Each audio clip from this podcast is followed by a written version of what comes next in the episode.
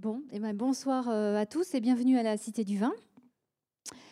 donc, après avoir accueilli successivement Aubert de Vilaine et Michel Roland, nous avons l'immense honneur d'accueillir dans le cadre des grands entretiens de la Cité du Vin une très grande figure du vignoble bordelais, Alexandre de Lursalus. Alexandre de Lursalus, euh, vous le savez, appartient à une très ancienne euh, famille noble d'Aquitaine, implantée dans le Sauternay depuis le XVIIe siècle. Il a dirigé de 1968 à 2004 le très prestigieux château d'Yquem et est l'un des fervents défenseurs euh, du vin de Sauterne, comme nous d'ailleurs. mais son parcours révèle bien des surprises puisqu'il a cumulé les métiers, tour à tour à la tête de groupements forestiers, d'une aspergeraie, d'une forge et même élu municipal. Enfin, je pense que vous en saurez plus à la fin de cet entretien. Donc, je remercie Nicolas Drabaudy, écrivain, critique gastronomique, journaliste à Paris Match, euh, chroniqueur au Figaro, collaborateur à François, Rogy Dubert et j'en passe, d'avoir accepté de mener cet entretien. La rencontre sera suivie de questions du public et d'une séquence de dédicaces du livre d'Alexandre de Lursalus qui est sorti il y a quelques mois, Dickem à Fargue, pardon, L'excellence du vin, l'histoire d'une famille, en partenariat avec la librairie de la Comédie. Euh, ça se passe juste dans le hall euh, à la sortie euh, de, cette, de, cette, de cet entretien. vous pouvez noter dès maintenant notre prochain invité, Pierre-Emmanuel Tétinger, qui sera parmi nous le 30 janvier prochain. Et puis au mois de mars, Pierre Arditi, qui est aussi un grand amateur de vin. Je vous souhaite une très bonne soirée.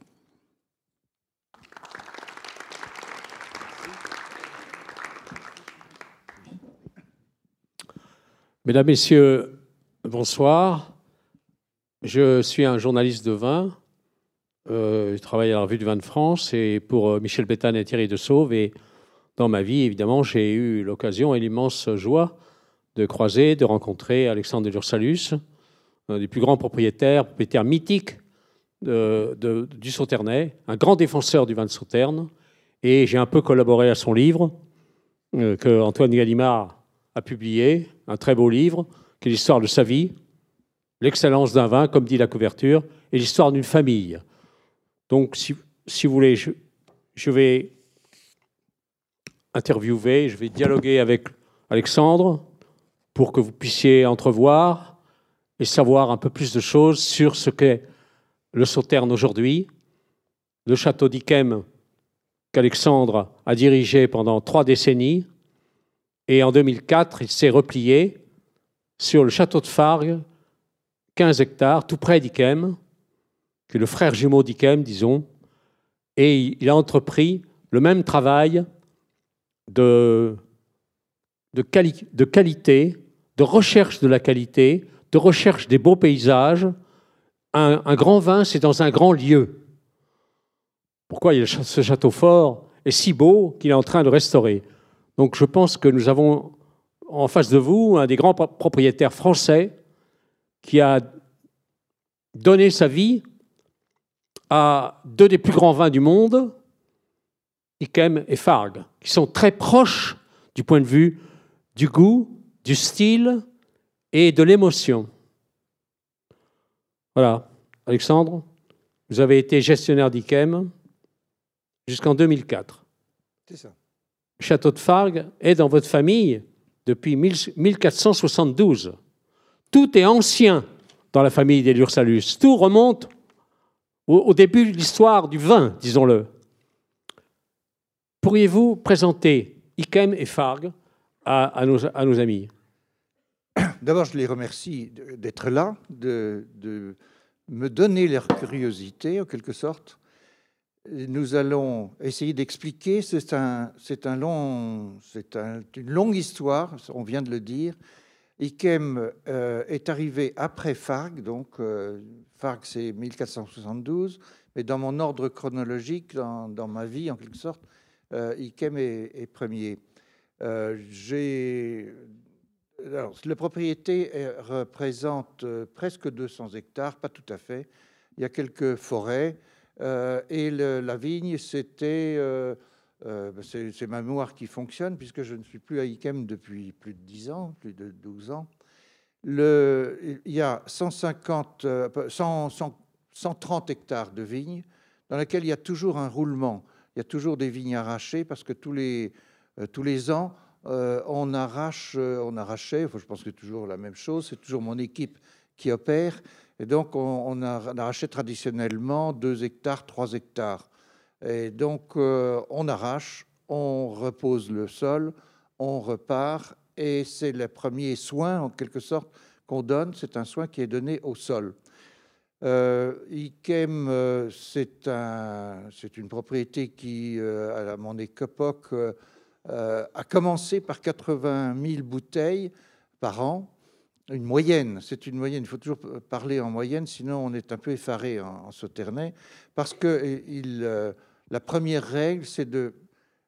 Ma première règle que, dont j'ai hérité de, mon oncle, c'était un chiffre que je, parle, que j'évoque dans mon livre, comme d'une clé, euh, une clé magique. Il m'avait dit Tu ne peux compter sur euh, qu'il pleuve ou qu'il vente. Euh, Ikem donne toujours à peu près 80 000 euh, bouteilles par an. ça veut dire que certaines années, il n'y a, a rien, parce qu'on ne peut pas faire de, de tous les, tous les ans. il, y a trop de, il y a trop de risques qui se concrétisent, donc on ne peut pas faire de l'Ikem chaque année.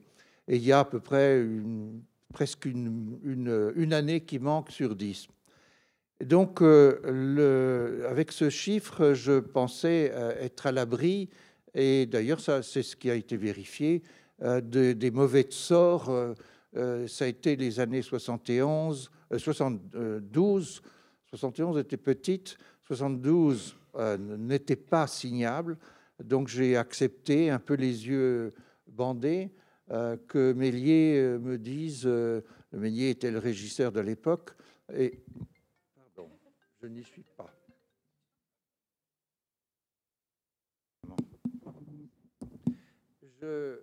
donc le, millésime 72 n'existe pas. Le suivant 73 est très petit, très exigu. Et le 74, c'était la pire catastrophe qui puisse arriver, puisqu'il y avait une crise violente à Bordeaux, crise des vins de Bordeaux. Et euh, donc, j'ai pu vendre euh, quatre caisses d'Ikem de ce vin dont les visiteurs me disaient Mais votre vin, il est prévendu Alors je dis Oui, oui, bien sûr. Euh, c'était une crise violente. Et à, arrivé là, je me suis demandé si la, si la clé fonctionnait encore. Alors, le, donc il faudrait vous parler de, l'histoire du Sauterne, mais je pense que vous me ferez une autre question. Bah, c'est-à-dire que, Alexandre, quand il n'y a pas de vin, c'est parce qu'il n'y a pas de botrytis. Hein c'est ça que vous devez dire. Hein. Alors, le botrytis, c'est tout un chapitre de, que j'hésitais à évoquer euh, dès le départ. Le, en fait, l'histoire du Sauternais, c'est une histoire sur, qui se, euh, se promène sur, euh, en tout cas, trois siècles. En 76, euh, voir euh, les, livres de Stéphanie Lachaud, euh, en 76, on a commencé à avoir d'une part des propriétés organisées, non pas des, domaines où on fait des, céréales, du lait, des œufs, un peu de tout, de, l'agriculture vivrière. On avait, dans certains domaines plus organisés, on avait déjà dépassé cet objectif, ce qui mettait, ce qui supposait une production de vin euh, notable et ce qui supposait une notion du marché. Et si on est en contact avec le marché, évidemment, on, l'écoute, on, se dit quel est le vin et qui va euh, trouver un intérêt, une curiosité, un désir. Et dans, cette, région du Langonnet, ben, je ne sais pas pourquoi, mais en tout cas, le, fait est que de, tout temps jamais, on a produit une majorité de vins blancs. En l'occurrence, on, a su, euh, euh, comprendre que les Hollandais étaient intéressés, et probablement les Anglais, par des vins, j'appellerai pas liquoreux, mais doux au moins. Et, donc, on a commencé à, faire ce que j'appelle des vins de, de vendange tardive, parce que le, seul truc, c'était d'attendre, de, repousser les vendanges autant que possible, ce qui donnait lieu d'ailleurs à des conflits. Le seigneur d'Ikem euh, était en, problème avec un métayer ou un fermier, le fermier voulant qu'on attend, qu'on vendange parce qu'il avait peur de perdre la vendange, et le, le seigneur d'Ikem lui disant Mais non, non, non, il faut attendre parce que ça sera meilleur et on trouvera euh, plus facilement à vendre. Alors, de ce départ, on a, euh, on a probablement vécu deux siècles et c'est à la fin du 18e, en tout cas, que j'imagine, on, imagine toutes sortes de choses ici avec des, vidéos prodigieuses. Euh, j'imagine mon ancêtre euh, de l'époque, Françoise Joséphine, que, auquel je rends hommage dans mon, livre, euh, avec son, son, régisseur qui s'appelait Garros, je crois même qu'il s'appelait Roland, et il, euh, la discussion portait sur le succès de certaines barriques, qui avaient un prodigieux succès. On venait sur les coudes et sur les genoux pour obtenir une de ces barriques, mais c'était une sur une infinité de, barriques.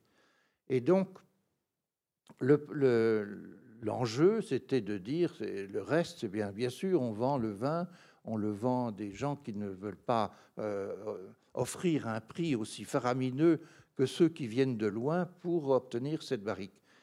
la même histoire euh, c'est, a pratiquement un colle avec euh, Egon Müller, la famille Müller, il y, a, quelque chose de ça qui se produit dans d'autres régions. En somme, la découverte par des gens, par des, amateurs raffinés qui veulent absolument ce type de vin. Cette réussite éclatante, c'est exceptionnel, ça peut porter sur un millésime. En l'occurrence, ça a porté sur, euh, en quelque sorte, un type de vin. Euh, c'est ce qu'on ce conçoit maintenant. Et donc, la réponse de Garros, c'était de dire, écoutez, c'est très simple, mais alors c'est tellement onéreux que j'ose à peine vous le dire. Il faut envoyer les vendangeurs, attendre et essayer de sélectionner les raisins pourris. Et ça va être euh, beaucoup plus coûteux en termes de, vendangeurs et ça va être un désastre au terme de quantité. Parce que la, quantité implique une sélection et, et sélection, euh, ça veut dire élimination. Et donc, euh, euh, à Ikem et les, châteaux voisins, les châteaux voisins qui sont tous célèbres, c'est il y a une espèce de couronne autour d'Ikem de premier cru et de second cru. Et bien entendu, il y avait une complicité, comme ça existe encore, entre les, propriétaires et entre le, le, personnel. Le maître de chais, les maîtres de chais se connaissent entre eux, etc.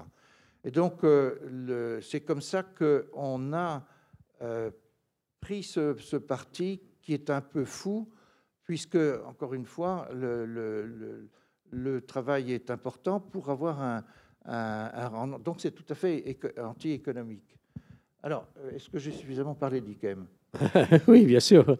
Vous, pouvez dire que, en fait, Farg, c'est le jumeau Sauf qu'il y a moins, moins de, vignobles. Fargue est resté à la traîne parce que, pour une raison très simple, euh, nous avons un ancêtre qui a eu une espèce de période extraordinaire euh, après euh, le, mariage. Il y a beaucoup de, ma de, mariages dans ma famille. donc il y a eu un mariage qui a apporté Ikem dans cette famille. cette Ikem, j'ai oublié de le dire, était le résultat d'un entêtement de civilisation, comme disent certains. Très bien, ça se colle très bien avec ça, ce, problème. Ikem a été acheté contre des terrains à la barrière de Toulouse, et ces terrains, euh, et Ikem était une, petite propriété dans laquelle il y avait probablement les restes d'un château euh, euh, plus ou moins médiéval, mais enfin une forteresse. Et tout ça a été évidemment beaucoup transformé. Et euh, en particulier, les, les Sauvadikem euh, ont manifestement se sont beaucoup investis et en six générations ont fait le formidable parcellaire d'Ikem, qui est, qui est à la fois, qui n'est pas une unité homogène et au contraire une, un ensemble, une diversité de, qui, ferait de merveilleux vins. Euh, chacune ferait de, merveilleux vins. Mais l'ensemble est meilleur que les parties. Voilà ce que je voulais ajouter. Alors, ce qu'il y a, c'est que quand même, vous, vous avez fait 40 euh, vendanges. Hein? À Ikem. Euh, Ikem. Pas parce qu'il y en a qui, qui n'existent pas. Voilà, oui, bon. Donc, vous, vous êtes le seul propriétaire de Sauterne, en Sauternay qui avait vécu autant sur un, sur un vignoble et assister à, disons, au moins 30 vendanges, certaines n'existant pas et certaines absolument magnifiques, comme 1976, hein, où vous avez le botrytis, c'est-à-dire oh, ce, champignon magique qui va donner la pourriture noble. Comme dit Pivot, un oxymore fantastique, pourriture noble. Donc évidemment, faire du vin avec du pourri, voyez, rien que ça, ça vous interpelle. Hein Et ça interpellait vos, vos vignerons. Oui, euh, oui. alors, le, effectivement, j'ai fait pas mal de millésimes, mais mon oncle en avait fait plus en, réalité. Et au passage, euh, il a été un, des, fondateurs de, avec son père, donc mon grand-père, ils ont été les fondateurs du Sauterne, dans ce sens que euh, ils ont perçu. Euh, il faut revenir à, cette grand-mère, Françoise Joséphine, qui a, eu une option. Elle, a senti que l'avenir, c'était de faire ces vendanges par tri successives et non pas des vendanges tardives. Les vendanges par tri successives, c'est beaucoup plus compliqué, mais c'était certainement dans son esprit l'avenir. Et ensuite, eh bien, son petit-fils a pris directement, euh, elle a eu beaucoup de malheur, son, mari est mort, en s'est tué à cheval euh, en, tant que militaire, et ensuite son, petit-fils, son fils euh, est mort jeune, et c'est son petit-fils qui a, eu qui a donné un essor fantastique à, cette région, et, aussi dans les Landes. Et il y a eu ensuite une continuité, l'Ursalus. Euh, on n'a pas fait qu'hériter par mariage de ces sauvages d'Ikem dont nous descendons. on, a continué, on a continué à, maintenir cette, espèce d'absurdité. Parce que faire. Euh, j'ai eu des, une visite un jour, je crois que je le raconte dans le bouquin, j'ai présenté plus exactement IKEM à une école célèbre, l'ESSEC, à Paris. Et les professeurs, les élèves m'ont beaucoup écouté, mais les professeurs m'ont dit, mais c'est un petit peu étonné ce que vous faites, est-ce qu'on pourrait venir voir? Donc euh, ils sont venus, puis ils m'ont dit, mais est-ce qu'on pourrait avoir quelques précisions, parce que ce que vous faites est, assez extraordinaire euh, euh, dans notre esprit. Alors, j'aurais dit oui, mais qu'est-ce que vous voulez en faire? Il me dit, mais parce qu'on voudrait en faire un cas d'école. J'étais un petit peu étonné de cette promotion. Et j'ai, en, fait, leur, ils m'ont expliqué que, en fait, la politique que nous suivions était exactement l'inverse de ce qu'ils préconisaient dans leurs, en tant que professeurs. Euh, que c'était anti-économique, en somme, apparemment anti-économique. Le fait est que c'est assez, euh, assez euh, comment dire, dangereux. un Américain auquel j'expliquais le, processus m'avait regardé et me dit Mais you are the biggest gambler in the world. Donc, évidemment, c'est, et c'est très souvent quand, quand, on a des visites, les gens sont étonnés, surtout en, en janvier, où ils voient la façon dont la taille est faite, car on ne laisse que deux ou trois astres par pied, deux ou trois branches, et, euh, sur chaque astre, deux yeux, simplement. Déjà, dès janvier, l'objectif, c'est une petite récolte. Non, pourquoi petite? C'est parce qu'elle va être mieux, on aura une meilleure maturité euh, au, moment des vendanges et surtout au moment où apparaît ce, ce petit champignon microscopique euh, qui s'appelle le Botrytis cinerea, qui est conçu comme un fléau dans tout vignoble qui se respecte. C'est le petit champignon qui détruit tout le monde végétal. Et nous, nous allons le, rechercher. Nous l'attendons avec une impatience fébrile et nous allons le rechercher avec une, petite armée de, vendangeurs qui se plient à nos caprices, qui sont jamais que le reflet du temps. Euh, chaque fois qu'il se met à pleuvoir, bah, il faut arrêter les vendanges, il faut euh, les reprendre quand le, vin, le raisin a suffisamment séché, il faut euh, espérer un petit peu de vent, de vent du nord parce que c'est sec, de vent d'est parce qu'en plus c'est chaud euh, et sec. donc c'est extrêmement capricieux et, tout ça c'est donc le, le, petit secret de, terme. Et un bon sauterne, c'est un sauterne qui reflète tous ces, détails, toutes ces contraintes, ces extrêmes contraintes.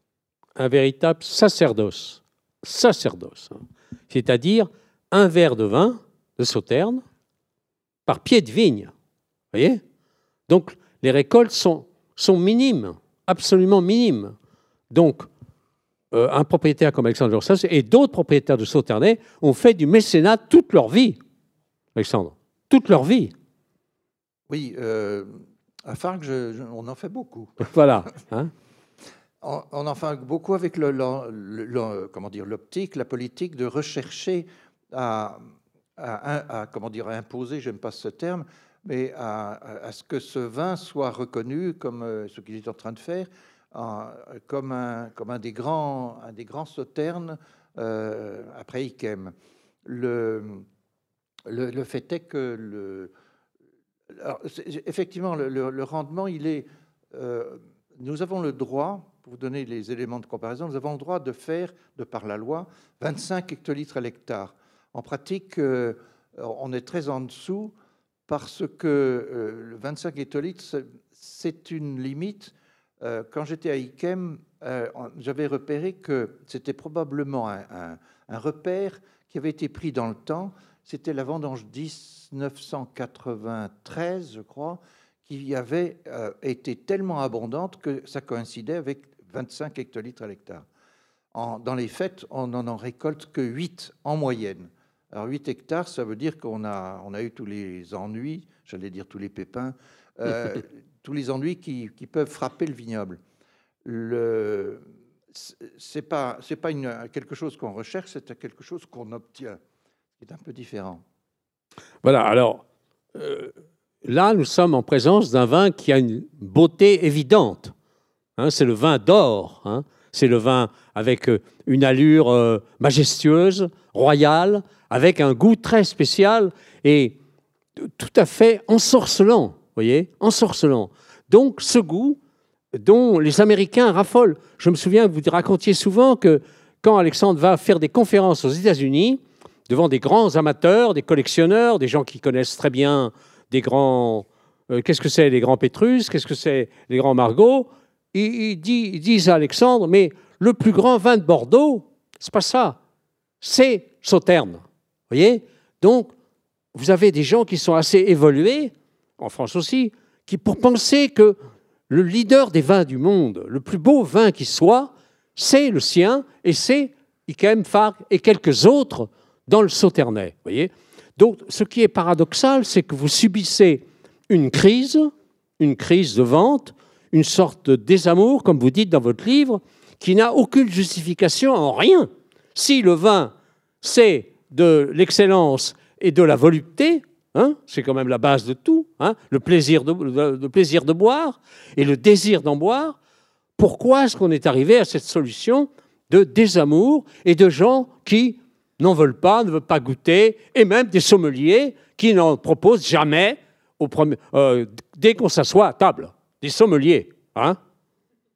Alors, Alors Alexandre. Il y a, un, désamour, c'est un, c'est un cas d'école.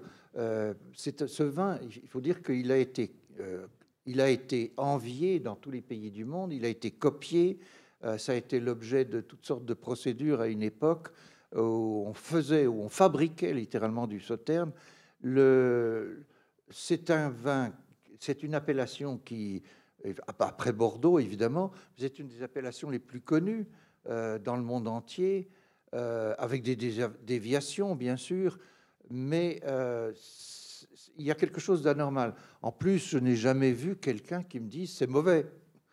On, pourrait imaginer, euh, on peut à la rigueur avoir de temps en temps une bouteille euh, bouchonnée, mais c'est tout. Le vin, il est intrinsèquement bon quand il est bien fait, quand il respecte toutes ses exigences.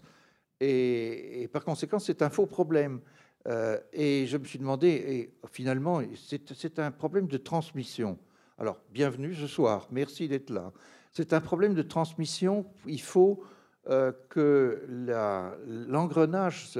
on est, nous sommes un certain nombre de, producteurs, pas très nombreux d'ailleurs, nous sommes moins de 200 sur 2200 hectares. Et euh, on rêve de cette, de cette réputation, de cette, le, comment dire, le héros, c'est Ikem, mais le, le, le, fil est coupé, Internet est débranché. pourquoi? Alors, je crois que les, nous avons syndicalement, il y a un syndicat euh, qui est particulièrement en difficulté, puisque déjà une partie des, des, viticulteurs de Sauternes ont abandonné la production de Sauternes, donc ils font au mieux du vin blanc sec, et au pire, ils ne vendangent plus. Ils laissent tomber le, métier euh, parce que c'est, ils ont vraiment euh, se sont heurtés avec le désespoir. Alors c'est idiot et c'est triste.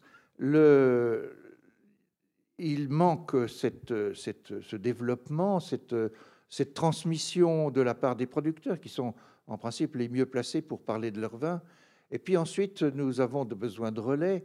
Et euh, il y a deux relais auxquels je pense, c'est le, négoce et c'est les, médias. Et euh, les uns et les autres, eux aussi, ne sont pas informés. Je me rends compte maintenant que, je me suis rendu compte en réfléchissant à ce livre, que nous n'avons rarement ou pratiquement jamais la visite de négociants ou de gens du négoce ou de, collaborateurs du négoce. Comment peut-on vendre un vin qu'on ne, qu'on ne touche pas du doigt? Enfin, dans, tous les métiers, on a envie de toucher. Si on fait du, blé, bien on le touche, on en mange même. Il y a un besoin d'un contact presque charnel. Et les médias, bien sûr, on en, voit arriver, mais qui fait des enquêtes et qui, euh, euh, euh, a abordé les, problèmes que j'essaye d'aborder avec un petit peu de, tact et de, diplomatie Inutile de choquer, mais, le problème est là. Alors, je crois que, compte tenu de ce qu'est ce vin quand il est bon, ben, c'est un faux problème et je suis très confiant dans l'avenir. C'est d'ailleurs pour ça que à Fargue, dont euh, je vais peut-être, euh, si vous me permettez, Nicolas. Allez-y, allez-y. Ben, c'est vous qui parlez. Alors, Fargue, c'est une propriété de 175 hectares, c'est-à-dire que pratiquement elle est presque aussi grande que, que Alors, le, elle est maintenant plus grande en surface elle est plus grande parce que nous avons eu l'occasion d'acheter deux voisins, l'un à l'est et l'autre à l'ouest. Et euh, donc, on, nous sommes devant euh, une problématique qui est, euh, en appliquant cette même, cette même politique, de progressivement arracher les vignes que nous avons achetées parce que nous les aimons pas comme un nouveau venu et nous avons besoin de les mettre à notre main. Donc on va arracher ces vignes. On va, alors ça va prendre du temps, bien sûr, on ne peut pas tout arracher, il ne faut pas arracher tout en même temps, parce qu'on serait euh, en face de travaux gigantesques et, en face d'une augmentation de production brutale. Il faut le faire les choses progressivement. Donc on va arracher, on va ensuite reposer le sol et ensuite le drainer quand c'est nécessaire et ensuite, eh bien, on va euh, faire venir le pépiniériste planter ce qu'on appelle des sous-dégreffés, c'est-à-dire qu'on ne fait plus le, greffage nous-mêmes. Euh, il est non pas mieux fait, mais fait avec plus de succès par le pépiniériste parce que c'est lui qui, qui, prend en charge les, ratés. Euh, en, faisant ça à Ikem, à l'époque où on le faisait euh, maison, si je peux dire, eh bien, il y avait beaucoup de, ratés et qu'il fallait replanter l'année d'après et encore l'année d'après, etc. Alors que là, on a 95% de, succès. Donc, on va replanter tout ça, ça prendra 10 ans, et ensuite, euh, les dernières euh, parcelles qui ont été replantées demanderont à nouveau 10 ans pour, pour produire et produire un vin qui soit utilisable. Les premières années d'une plantation, on ne peut pas les utiliser on, attend la sixième feuille. C'est dans le décret d'application. Euh, donc euh, ça, prend du temps. Euh, nous sommes, sommes une usine à temps. il y a un petit bouquin sur de, Michel Onfray que grâce à Denis Mola, j'avais accueilli à, et à, et à Sauternes d'ailleurs. Et, il en avait tiré un petit bouquin qui s'appelle les, variations du temps, quelque chose comme ça, mhm. Et qui est très intéressant parce qu'il fait évidemment des jeux de mots sur le temps de la météo et le temps euh, qu'il faut. Et il nous faut du temps. Et on a toutes sortes de, délais euh, même dans la vendange, on regarde la vendange et on se dit, mais peut-être que demain, on pourrait y aller. Mais aujourd'hui, c'est trop tôt. Vous voyez, l'attente, est un élément très important de, la réussite. Donc, euh, Fargue, euh, pour revenir à Fargue, c'est une vieille propriété, c'était un fief qui était secondairement viticole. Euh, en fait, Farg a été dans une autre branche de la famille, et cette branche, je pense qu'elle avait moins d'élan que celle qui descend de, Françoise Joséphine, euh, puisque Farg n'avait que, faisait du, vin rouge, et avec une certaine paresse, puisque ce vin rouge était mis à la disposition des autres propriétés l'Ursalus, qui étaient euh, assez nombreuses euh, à l'époque. Euh, Farg fournissait du lait, fournissait du bois, fournissait toutes sortes de choses et s'en trouvait bien. Et c'est mon oncle qui est parti à la guerre de 14, et légalement, je crois qu'il était mineur, et il était également en tutelle. Enfin, du fait que mineur, il était en tutelle et son tuteur, c'était son père. Alors, qu'est-ce qui s'est passé? C'est que l'aîné de famille est mort prématurément et a légué son patrimoine à mon oncle Bertrand. Donc, il y avait un important patrimoine. Et donc, le, colonel ou commandant Eugène de Lursalus a dû euh, prendre sa, pas sa retraite, mais a, rendu son tablier, il y a un terme plus, plus militaire pour le dire, euh, de façon à s'occuper du, patrimoine de son fils. Sorti de la guerre de 14, le fils en question sort avec deux barrettes, euh, puisqu'il avait, euh, il avait dû faire une école. Enfin bref, il était officier à la sortie de, la guerre. Euh, et, il a dû dire à son père, mais pourquoi est-ce qu'on ne fait pas euh, plutôt du sauterne sur cette, euh, sur cette propriété, même s'il n'y a que 15 hectares de vignes? Et donc, on a commencé à, replanter. Mais encore une fois, ça n'est pas le lendemain qu'on peut récolter. Et donc, il a fallu un long temps pour arriver en fait à une autre guerre et euh, c'est en 40, avec le 43 qui a été mis en bouteille en 47, parce qu'il faut trois ans de vieillissement avant de mettre en bouteille. Et nous sommes, au passage, les derniers à Sauternes à, à faire vieillir le vin aussi longtemps. Nous ne mettons en bouteille qu'au bout de trois ans, 30 mois en barrique. Il faudra que je revienne avec les histoires de barrique. Et, six mois euh, en bouteille. On surveille les bouteilles pour être sûr qu'il n'y a pas de fuite, que le bouchon est bien en place, qu'il n'y a pas de petits papillons ou de je ne sais quoi, de mouches qui seraient introduits dans le, vin. Donc, euh, c'est à partir de cet oncle que Fargue se, redevient un producteur. On met en bouteille au bout de très longtemps après, euh, mais il avait mis un, beau un beau, un bel emballage, enfin je veux dire une belle étiquette, une, une belle capsule, ce qui m'a laissé penser, parce que je n'ai pas beaucoup à échanger sur Farg avec lui, euh, on avait beaucoup parlé d'Ikem et pas de Farg, et euh, au fond il, il, y tenait et il considérait, ce qui est tout à fait mon avis, c'est qu'un grand sauterne, il n'y a pas que les, le classement qui joue. Et euh, Farg n'est pas classé en 1855 classement qui a une célébrité et qui paraît tout à fait intangible. Bon, très bien.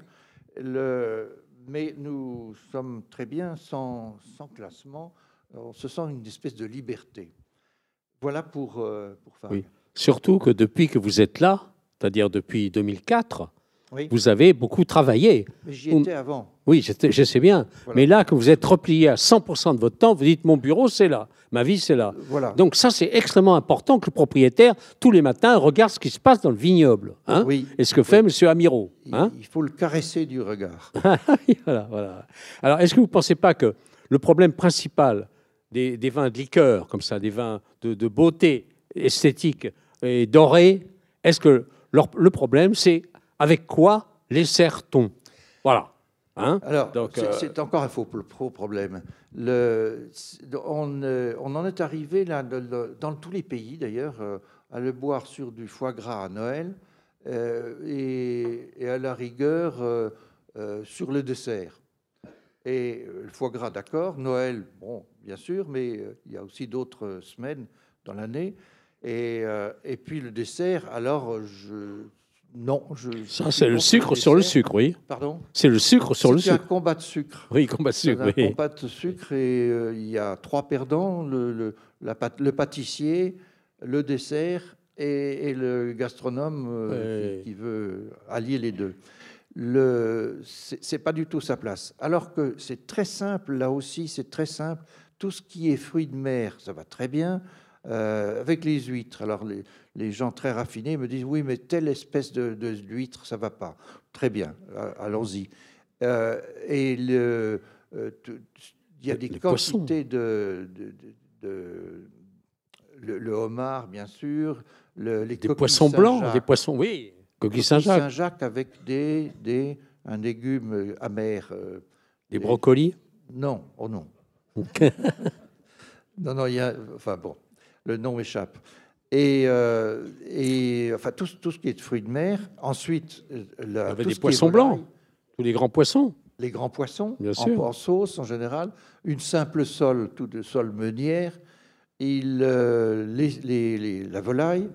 euh, Le poulet rôti. le poulet rôti, le Oui. poulet rôti du dimanche, le, les, alors Et- pas la vi- viande rouge, ça c'est, je ça suis bien d'accord avec euh, cet ostracisme.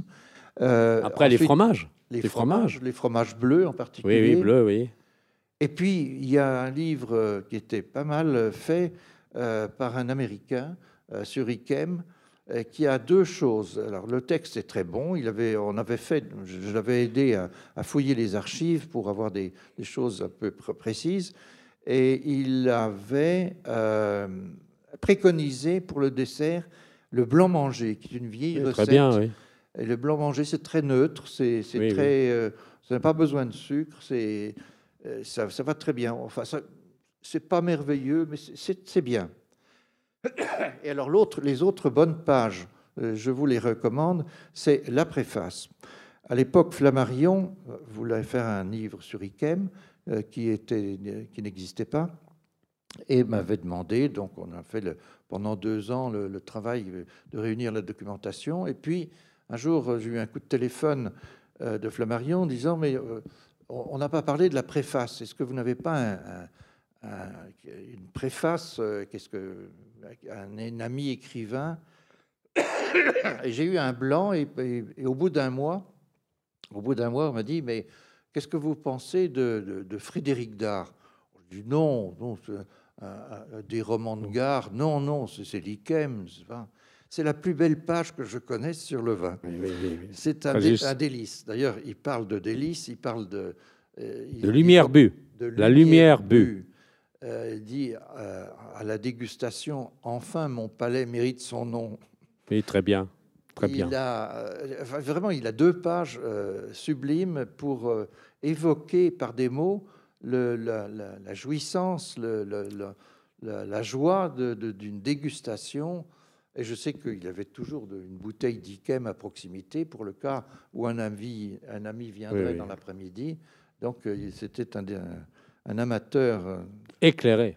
Éclairé. Il voulait Ikem 21. Une fois, j'avais été chez vous, il me, et il me disait Nicolas, est-ce que tu pourrais me faire avoir de l'Ikem 21 Alors, ça, c'était dans les ventes aux enchères uniquement, Oui, à des prix canons. hein, Oui. des prix canons. Il, euh, il Frédéric Dard était paradin, mais aller en vente aux enchères, il ne faisait pas ça. Il fallait qu'on lui apporte. hein. voilà. C'est vrai, très grand dégustateur. Très grand. ouais.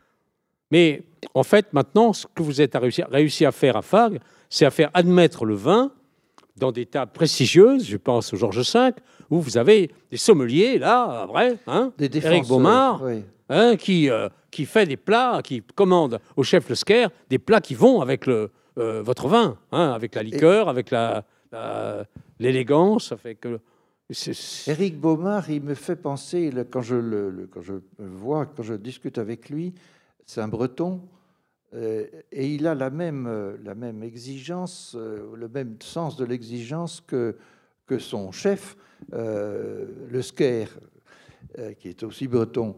Et tous les deux, ils ont quelque chose, quelque chose à faire avec la vérité. Il leur faut l'authenticité. Il faut qu'ils sentent, qu'ils pressentent la vérité d'un vin. Et ça, c'est quelque chose qui me qui m'enchante. Oui. Alors, il y a des, des pays, dire des continents comme l'Asie, comme l'Asie, où il y a une cuisine adaptée qui peut très bien s'accorder avec euh, ce vin d'or, hein, très bien. hein. sans- Et, et sans surtout du dans les pays comme le Japon, et du et du cochon, comment ça s'appelle le pig, le, le, le Beijing pig. ah oui, oui, le- c'est Euh, c'est- oui, c'est- c'est- le canard pékinois, Oui, canard de Pékin. le pékinois, oui, oui. Et le et le cochon, comment ça s'appelle? Beijing pig, je crois. C'est il y a une espèce de de, de caramel sur la croûte, c'est merveilleux. Ah oui, c'est ça, oui. C'est caramélisé, oui, bien sûr. oui. Mais en fait, ce, ce- ce que, ce qui, qui se passe sur les gens des- des- du public et des connaisseurs, c'est euh, ne vient pas comme un premier réflexe. Ce soir, on va sortir une bouteille d'ICAM parce qu'on a une pintade au foie gras, Oui. qui irait très bien d'ailleurs. Bon, bref. Donc, c'est ça le souci du, de- du, du dégustateur, de l'amateur, c'est de prévoir dans sa tête, ou deux jours avant, ça, c'est pour la bouteille de, de, de Fargue 2007. Vous voyez? Je pense que c'est ce, ce réflexe qui est le vrai réflexe de l'amateur. C'est-à-dire, il va dans la cave pour ça. Et il y a un plat qui va avec. Ça, c'est le réflexe de l'amateur. Ça, c'est quelque chose que, que, euh, qu'Éric Baumard euh, va comprendre, comme tous les grands sommeliers, euh, tout de suite, c'est qu'un repas, il faut presque faire l'inverse. Bien dire sûr. Autour de cette bouteille. Je, je- je voudrais que, je voudrais essayer de lancer cette, cette mode, de dire, eh bien, vous voulez faire un, un repas exceptionnel, euh, pas qu'on ne fait pas tous les jours, n'est-ce pas, le- eh bien, prenez une bouteille d'un grand sauterne et construisez le repas autour. Je vous ai donné toutes les Bien sûr, oui. les connivences, hein, c'est, c'est le, bien sûr le foie gras, si vous voulez. Euh, c'est, c'est les, les- c'est- c'est- on fait tout un repas, sauf le dessert. Oui, voilà, très juste. Mais quand même, son caractère de vin d'exception, voyez, est en contradiction avec le Bordeaux rouge. Oui, ceci Je- dit, pardon de vous couper, Oui, euh, si on suit euh, Frédéric Dard jusqu'au bout, dit d'ailleurs, manger quelque chose avec ce, ce vin, c'est une hérésie. Il faut le boire tout seul. La rigueur. oui, c'est vrai, la bouteille est là et on, voilà. Ah, si on a un peu de, quand même, il faut tétiller le palais, hein, tétiller Oui. le palais. hein. Donc, en fait, je pense que, je me souviens que Philippe de Rothschild, à Mouton Rothschild, il dit le Bordeaux c'est rouge. Il dit ça pourquoi? D'abord parce qu'il y a quatre bouteilles de Mouton Rothschild qu'on va boire, mais il dit ça parce que sa femme est, est- Pauline Potter est américaine et qu'elle a le goût de ça. Mm. Elle a le goût de vos vins. Elle a le goût des, des grands sauternes et il fait servir le, votre sauterne à- en paillettes, en sorbet, en paillettes.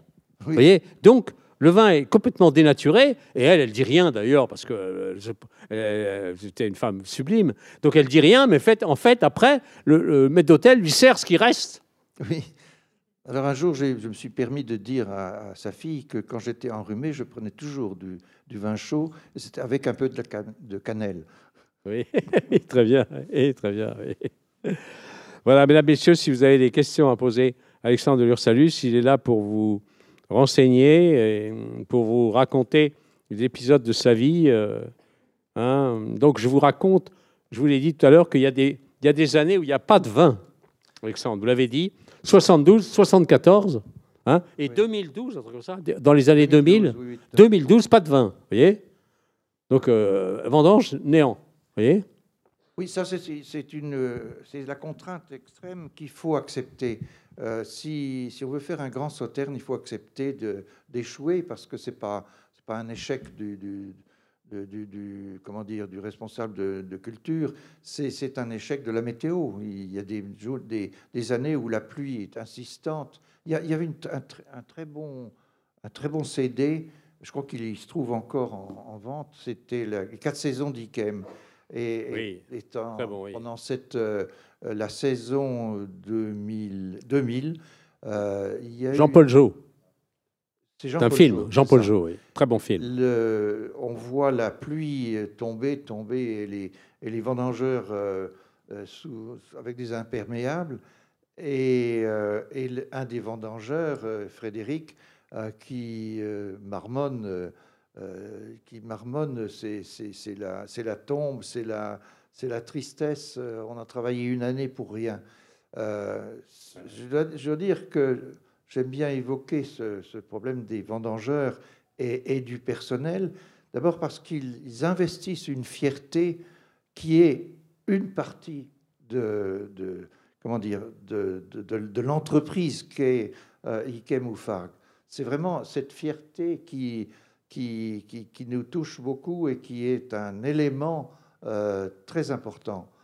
Euh, et, donc ils, sont, ils, vivent avec, euh, ils vivent aussi avec la vigne. C'est un élément avec, la, avec cette curiosité des vendangeurs qui viennent avec plaisir, qui ils savent ce qu'ils font quand même. Ils savent que c'est ce qu'ils font.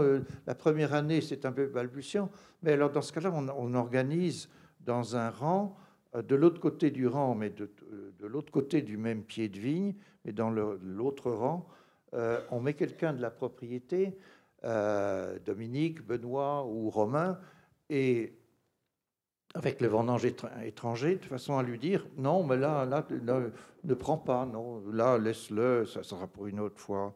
La prochaine, prochaine tri, ça aura probablement évolué. Euh, donc il y a une, une, espèce de pédagogie qui se fait en interne.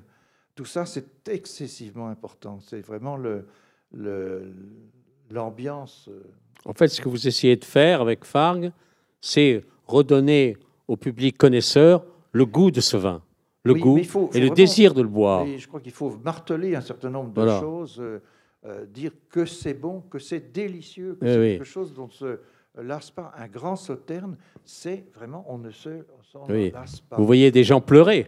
Oui. Pleurer dans votre chair. Des gens euh, devenir mystique. Euh, euh, j'ai un jour, j'ai un jour vu un, espèce de, de, mendigo dans, la, dans, le couloir d'Ikem.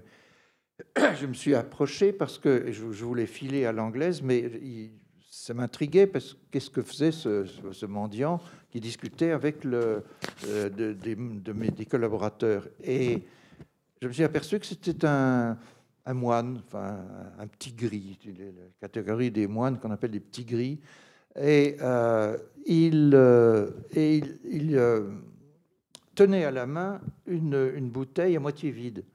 Et je lui dis qu'est-ce qui vous arrive?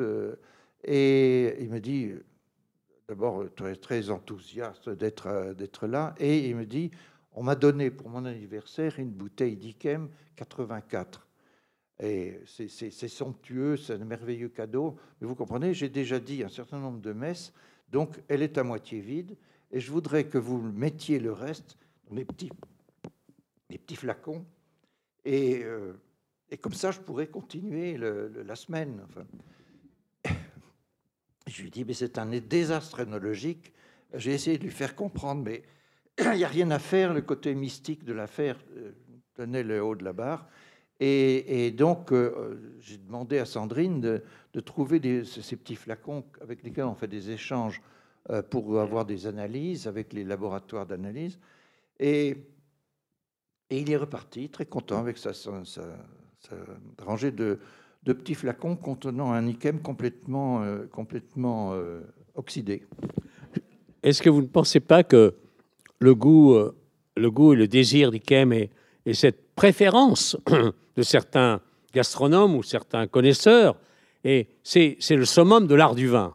Hein? On peut dire que c'est ah le summum de l'art du vin parce que d'abord le sacerdoce, la difficulté, l'angoisse, savoir si le, le, le, va vous donner les brumes et le soleil va créer le Botrytis cinerea. Bon, tout ça, c'est c'est une, euh, une, entreprise euh, euh, quasi mystique et de difficultés phénoménales. Hein.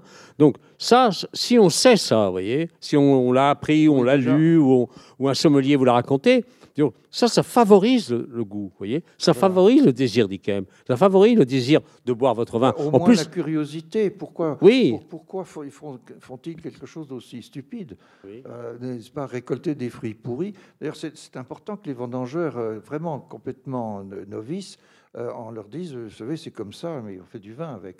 Parce que qu'on en a vu qui partaient en disant, nous, on, est, on, en a assez de, de récolter des fruits pourris. On a même eu une, petite euh, avec des, des, des, gens du voyage qui, qui prenaient des, des, raisins et, et les, les, gens de la propriété leur ont dit Mais vous n'avez pas le droit de, de faire ça. dit oh ben On les ramasse, vous, vous les laissez pourrir. Voilà. En tous les cas, ce qu'on peut dire, c'est que pour un amateur et un chroniqueur comme moi, ce que vous avez réussi à, à faire, c'est de repositionner le vin au stade parallèle à Ikem. Hein. c'est le, le, le, jumeau d'Ikem, je le disais bien. Et vous avez des notes dans des, à la revue du vin de France qui sont comparables à celles d'Ikem. Comparables. Alors que Ikem pouvait penser que c'était une, inaccessible étoile, comme dirait Jacques Brel.